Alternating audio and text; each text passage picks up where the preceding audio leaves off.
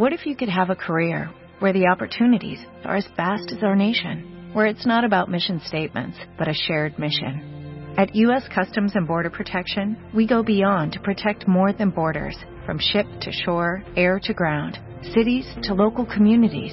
CBP agents and officers are keeping people safe.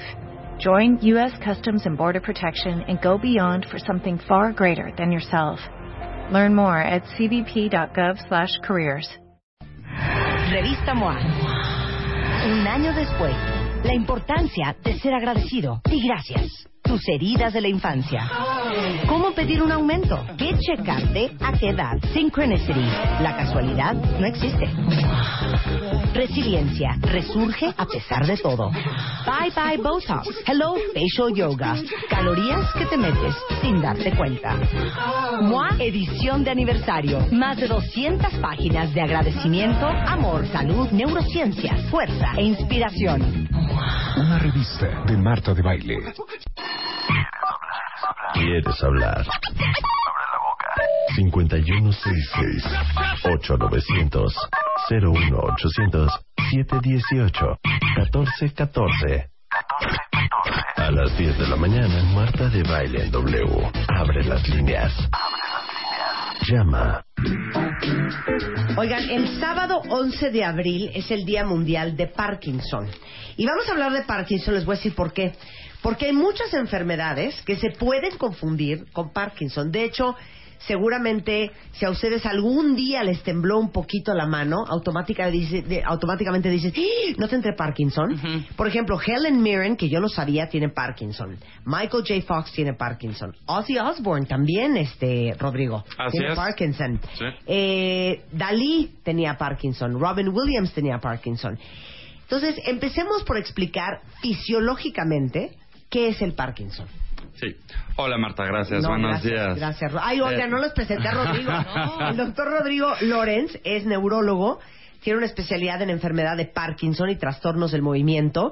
Es investigador en el Laboratorio Clínico de Enfermedades Neurodegenerativas del Instituto Nacional de Neurología y Neurocirugía. O sea, todo un eminente. O sea, el Parkinson es lo tuyo. El, Parkinson... es lo mío. Ok, a ver. es. Entonces, a ver, ¿qué es el Parkinson? Ok. Nosotros tenemos unas células, unas neuronas dentro de nuestro cerebro que se acumulan en una estructura que se llama ganglios basales y eso es lo que con- controla el movimiento. Ok. Eh, eso es lo que le dice después a otras partes de nuestro cerebro cómo es que nos tenemos que mover o cómo no tenemos que movernos. También controlan los movimientos que no deberíamos de tener. Por varias razones, esas células empiezan a morirse. Y entonces esta estructura, estos ganglios basales empiezan a ser chiquitos, se atrofian. Y en el momento en el que se van perdiendo estas células es cuando se produce la enfermedad de Parkinson. Ok, ahora dame los síntomas. Los síntomas, mira, lo más... Desde hasta. Lo más taquillero que todo el mundo conoce es el temblor, ¿no? Y como bien decías tú, en el momento en el que alguien tembla, es, ya le dio Parkinson, que no Sí. necesariamente, pero bueno, ahorita platicamos de eso. Los síntomas los podemos dividir en la parte del movimiento y otros síntomas. Nosotros decimos que hay síntomas motores y síntomas no motores. Ok. Síntomas motores son cuatro, que es lentitud, temblor, el paciente está rígido, o sea, está tieso y tiene problemas para caminar y alteraciones del equilibrio. Ok, eh, dame el ejemplo de cada uno de esos. Lentitud, por ejemplo. Ajá. Desde lo más sencillo como que no puede hacer cambios de posición. Tan sencillo como que le cuesta trabajo levantarse, por ejemplo, ¿no? O sea, cuando nosotros normalmente nos levantamos, es algo inconsciente que hacemos, estamos en una silla, hacemos los pies un poco para atrás para poder incorporarnos en la silla. Esto no lo pueden hacer los pacientes con Parkinson. Es un ejemplo simple, ¿no? O lo hacen Pero- más lento. Exacto, lo hacen más todo trabajo. más lento. Otro ejemplo muy, muy simple de la lentitud es eh, cambia la forma de escribir. Empiezan a hacer la letra mucho más chiquita.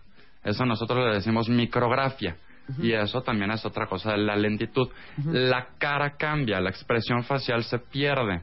Y nosotros le decimos que eso es una cara de máscara, o una facies de máscara, o hipomimia. Y eso también es otro dato de lentitud. El paciente empieza a expresarse menos. Ok. Así como si tuviera votos. Sí, sí, sí, sí. Y harto. Eh, y, harto. y harto. Exacto. Y mal puesto. Ok, sí, mal puesto. Ok, lentitud. Eso, lentitud. Temblor. Temblor. Y eso. No todo lo que tiembla es Parkinson y no todos los Parkinson tiemblan. Ajá. pero es el síntoma más taquillero, ¿no? Entonces, Te el la temblor, mano. exacto, puede temblar la mano, puede temblar el pie, pueden temblar las dos cosas.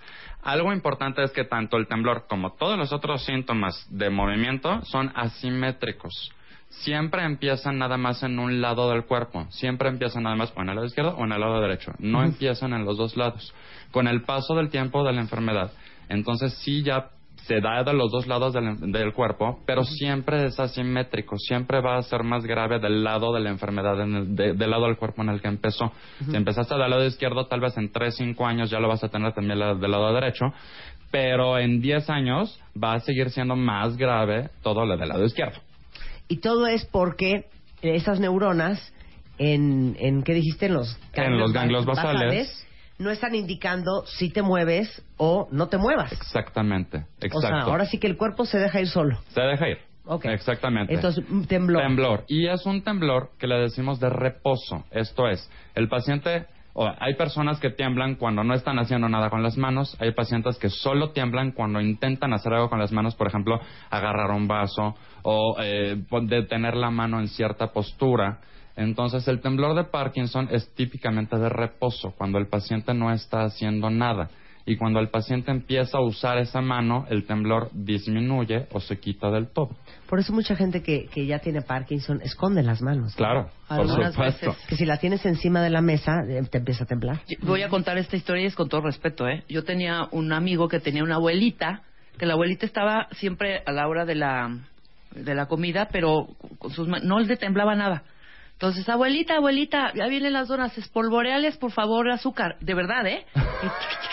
Y, empezaba la, empezaba la, a- y tenían Parkinson Claro. y era la abuelita quien espolvoreaba las, las, las- es real. groseros. No, no era grosería, era real, real, ¿eh?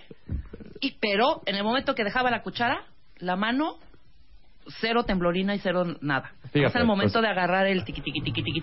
Pues entonces igual y ni tenía Parkinson la señora. Pero sí estaba de, bueno, igual y estaba mal O igual y quién sabe, diagnosticada. habría- exacto, habría que verla, ¿no? Ok, Sí. entonces movimiento. Movimiento, rigidez. El- los pacientes empiezan a poner tiesos. Les cuesta trabajo mover las manos, las piernas, las extremidades. Y finalmente problemas para caminar. Los pacientes dan pasos más chiquitos, se tropiezan, después de cierto tiempo se empiezan a caer, les cuesta trabajo dar la vuelta, o sea, girar cuando están caminando y pierden estabilidad. Entonces, eso es lo principal de, la- de los síntomas motores. Ok.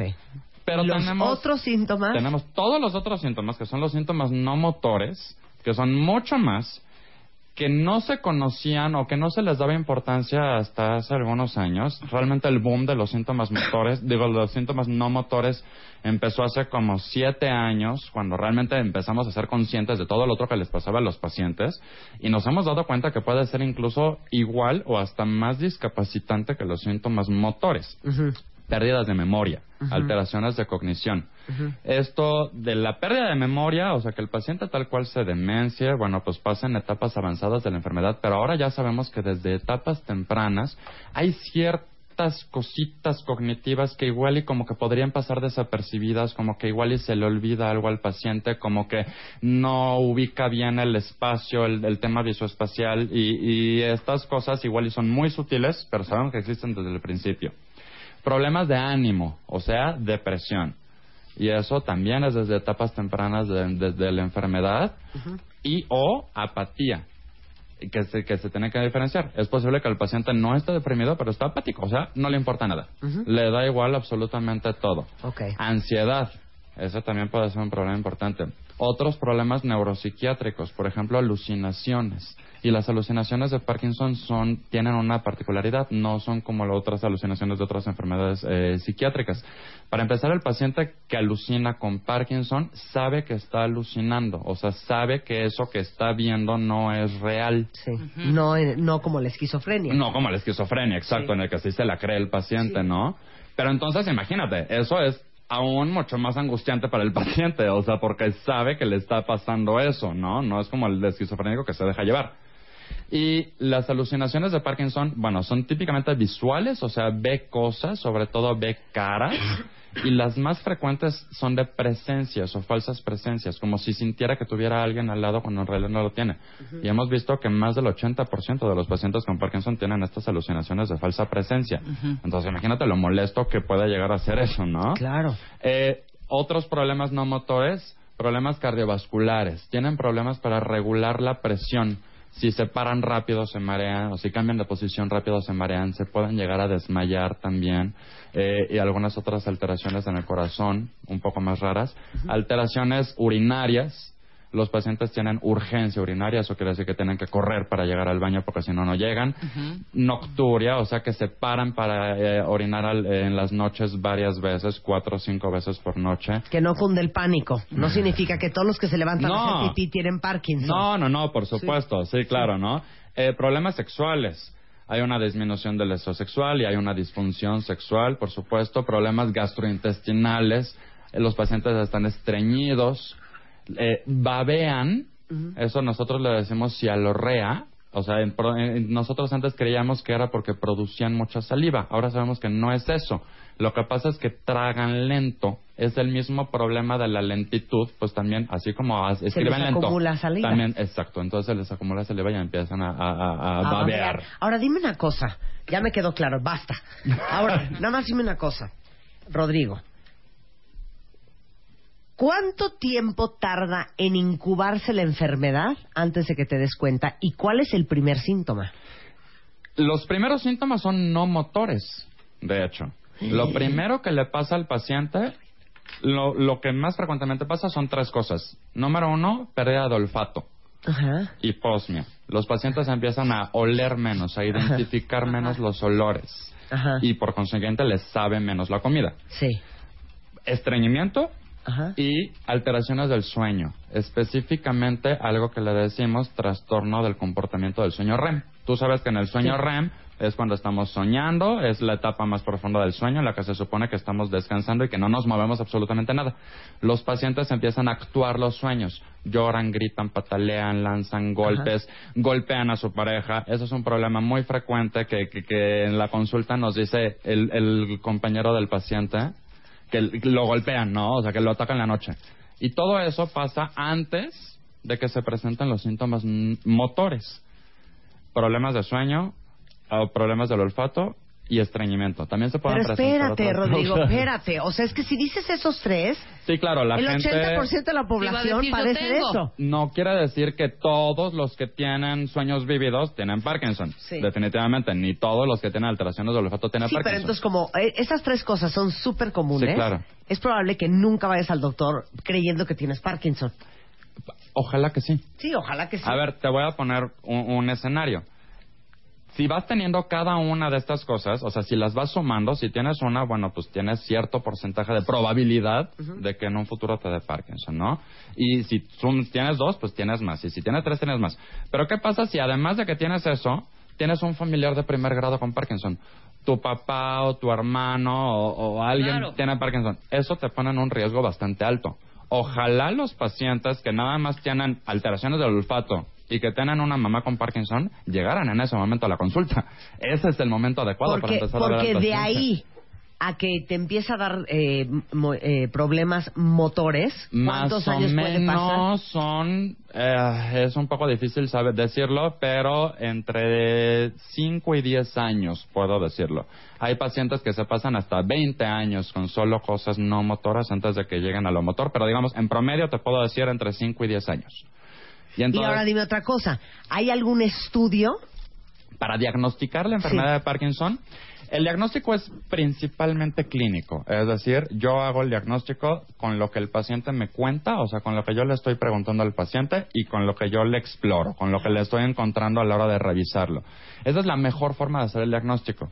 Sabemos, ex- existen estudios que los, los médicos que estamos entrenados en enfermedad de Parkinson, con estas dos cosas, con el interrogatorio y con la exploración, le atinamos en un 97% de las ocasiones a que es Parkinson. Esto lo sabemos con estudios post-mortem, o sea, una vez que los pacientes se mueren y les hacemos las necropsias y estudiamos los cerebros y sabemos, ah, pues sí, si era Parkinson o no era Parkinson.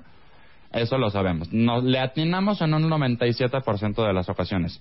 Pero ojalá siempre fuera tan fácil. La verdad es que hay pacientes que o nos llegan en etapas muy tempranas, como este escenario que te puse, o igual y no nos llegan tan temprano, igual y ya llegan con alteraciones de movimiento, pero que de todas formas no es tan claro el cuadro. Los pacientes, nosotros decimos, no leen los libros de medicina. Entonces no llegan con el cuadro típico. El, cua- el paciente típico no existe. Y entonces podemos echar mano de algunos estudios eh, de, de- de tecnología para orientarnos a ver si sí es ¿Pero por y ahí. qué ves en ese estudio? ¿Que es una resonancia? Se pueden hacer resonancias magnéticas, pero sobre todo hay un estudio que se llama tomografía por emisión de positrones, que es muy similar a una resonancia, pero la resonancia lo que ve son estructuras, Ajá. o sea, ve de bulto, y este estudio que te comento que se llama PET, PET. Ah, claro, ya. Eh, ¡Qué eh, horror el PET! ¿Te hicieron un PET? No, qué? no, pero yo, yo conozco varios que se han hecho el PET y les han salido unas cosas. Sí, sí. El PET lo que hace, en lugar de eh, ser estructural, es eh, funcional. O sea, es como una resonancia para ver, para ver cómo está funcionando tu cerebro y ciertas sustancias químicas específicas del cerebro. No es eh, eh, necesario que te hagan el PET para que te hagan diagnóstico de Parkinson. Eso, eso quiero, quiero recalcarlo. El diagnóstico es clínico y todos los demás estudios que hacemos es para apoyar el diagnóstico o cuando nos queda alguna duda del diagnóstico. Mira, por ejemplo, aquí dice una cuentaviente que su abuela materna tiene Parkinson. Ujú. ¿Que ¿Qué riesgo tiene ella? Si solo es un familiar que tiene Parkinson, eh, más o menos se incrementa el riesgo de que uno tenga Parkinson en un 14%, más o menos. Ok. Pero claro, o sea, ex- existen muchísimos otros factores que están involucrados. A ver, ¿por qué se produce el Parkinson? Bueno, pues ya dijimos que es porque estas células se mueren y empieza esta atrofia en estas regiones del cerebro que controlan el movimiento. Pero ¿por qué se empiezan a morir estas células? No lo sabemos del todo, existe un factor genético indiscutible. En el 10% de los casos de nuestros pacientes con Parkinson, este factor es muy claro. Y, y- y tal cual, es un gen que está mutado, hay una alteración y por eso les da el Parkinson y por eso se le empiezan a morir las células. Pero en el otro 90% no estamos seguros. Sabemos que existe cierta susceptibilidad genética, es decir, como que te, te- es- tienes cierto riesgo si te pasan otras cosas en tu vida. Es decir, se involucran factores ambientales. Decimos finalmente que es multifactorial. O sea, hay factores genéticos y hay factores ambientales, que tampoco nos quedan del todo claro. Pero existen eh, estudios que han demostrado eh, que pesticidas, fertilizantes, algunos otros tóxicos pueden favorecer que después de enfermedad de Parkinson, si ya tuviste esta predisposición genética. Sí, ahora sí que traes la pistola y nada más se dispara el gatillo con todo lo que está a tu alrededor. Exactamente. Ahora dime una cosa. ¿Cuál es la edad promedio? Porque Michael J. Fox Michael J. Fox se lo encontraron súper joven. Así es. ¿No? Sí, sí, sí. Se acepta en estos momentos que la edad promedio de inicio es de 55 años. Está bajando. Cada vez es más joven. Y nosotros hacemos la división de la enfermedad de Parkinson en tres grupos, de acuerdo a la, a la- a la edad en la que empiezan los síntomas. Si empiezas después de los 40 años, entonces dices que tienes enfermedad de Parkinson de inicio tardío. Entre los 20 y los 40 años, enfermedad de Parkinson de inicio temprano. Y si inicias antes de los 20 años de edad, es enfermedad de Parkinson juvenil. La Sí, gran hay, hay- mayoría... hay gente diagnosticada con 12 años. Así es. La gran mayoría inician después de los 40 años. Como el 89% de los pacientes inician después de los 40 años. Otro 10% inician en el rango de los 20 a los 40 años. Y un 1% más o menos inicia antes de los 20 años de edad. Entonces ese es otro mito también.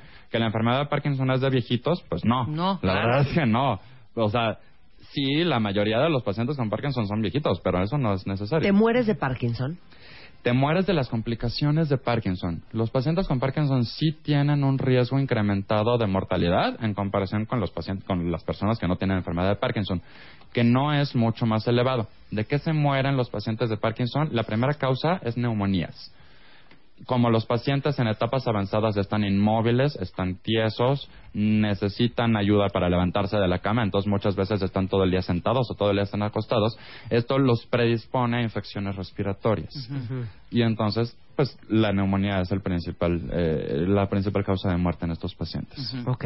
Neumonía. Neumonía. Dios de mi vida. Y se controla.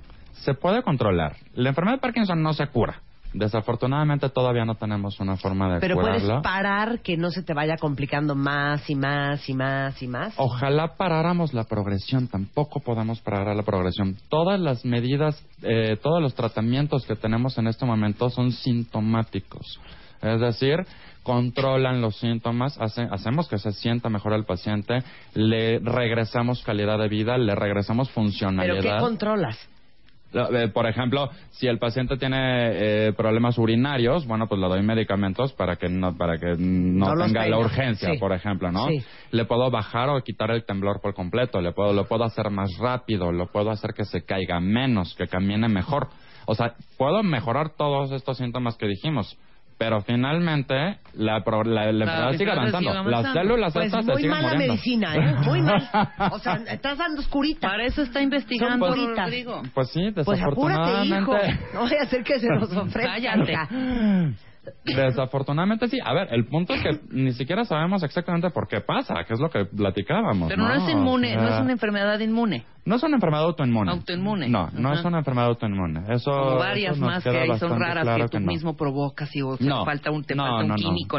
No, no va por ahí, ¿Y el definitivamente. cuento de la operación qué? Que tú, ay, no, ya me van a operar del Parkinson y no sé cuánto. Eso es bien interesante porque dentro de los tratamientos no solo tenemos eh, medicamentos, no solo tenemos fármacos, también tenemos la opción de cirugía y cada vez estamos operando a los pacientes más pronto en cuanto a su, en cuanto al curso de su enfermedad. Tenemos varios tipos de cirugía. Eh, la que mejor sirve en estos momentos es una cosa que se llama estimulación cerebral profunda. Consiste en que en esta parte del cerebro que controla el movimiento, que son los ganglios basales, le metes unos cables, unos electrodos. Y esos electrodos después van colocados a una pila que se coloca debajo de la piel, debajo del esternón, así como los marcapasos de los pacientes que tienen arritmias en el corazón, así tal cual. Eso es lo mismo. Pero estos cables, en lugar del corazón, van al cerebro. El cerebro. Y lo que hacen estos cables es constantemente emitir una señal eléctrica para hacerle creer al cerebro o para sustituir la función del cerebro que ya no se, ya, ya no hay porque ya se murieron esas células. Entonces funciona, funciona muy bien la cirugía, pero sigue siendo un tratamiento sintomático. Sí, claro, la enfermedad la sigue enfermedad ya avanzando. está, le haga lo que le haga, esas células se mueren. Dios de mi vida.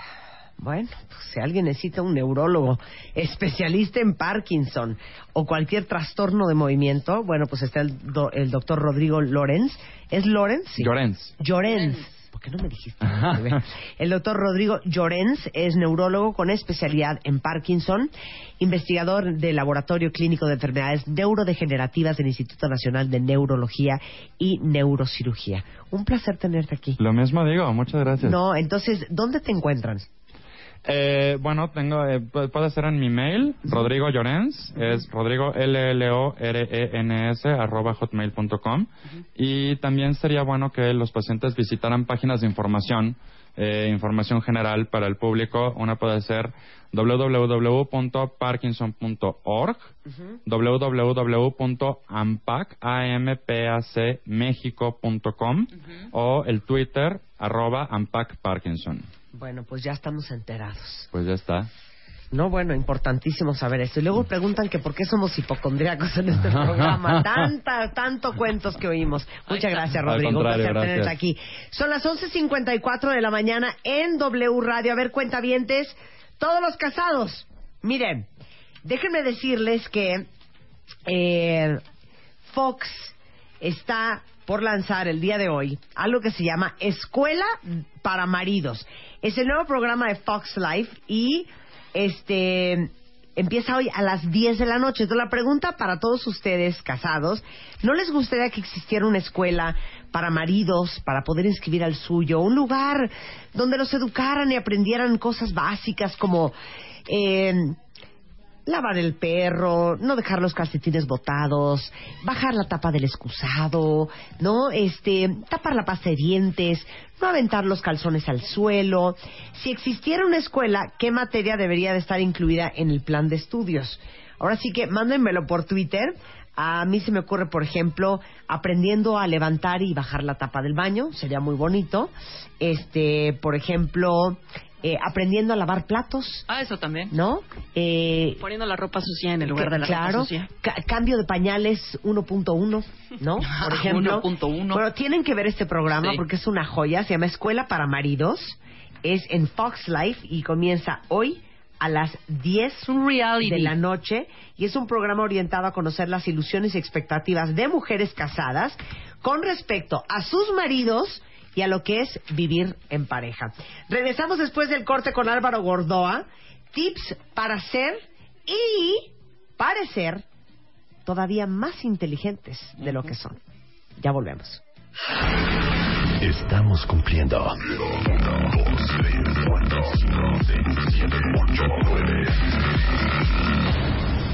10 años al aire. 10 años al aire.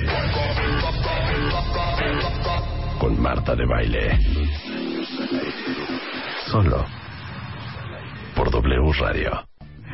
Revista MOA. Un año después, la importancia de ser agradecido y gracias. Tus heridas de la infancia. ¿Cómo pedir un aumento? ¿Qué checarte? ¿A qué edad? Synchronicity. La casualidad no existe. Resiliencia. Resurge a pesar de todo. Bye bye Botox. Hello Facial Yoga. Calorías que te metes sin darte cuenta. MOA edición de aniversario. Más de 200 páginas de agradecimiento, amor, salud, neurociencia, fuerza e inspiración. Una revista de Marta de Baile.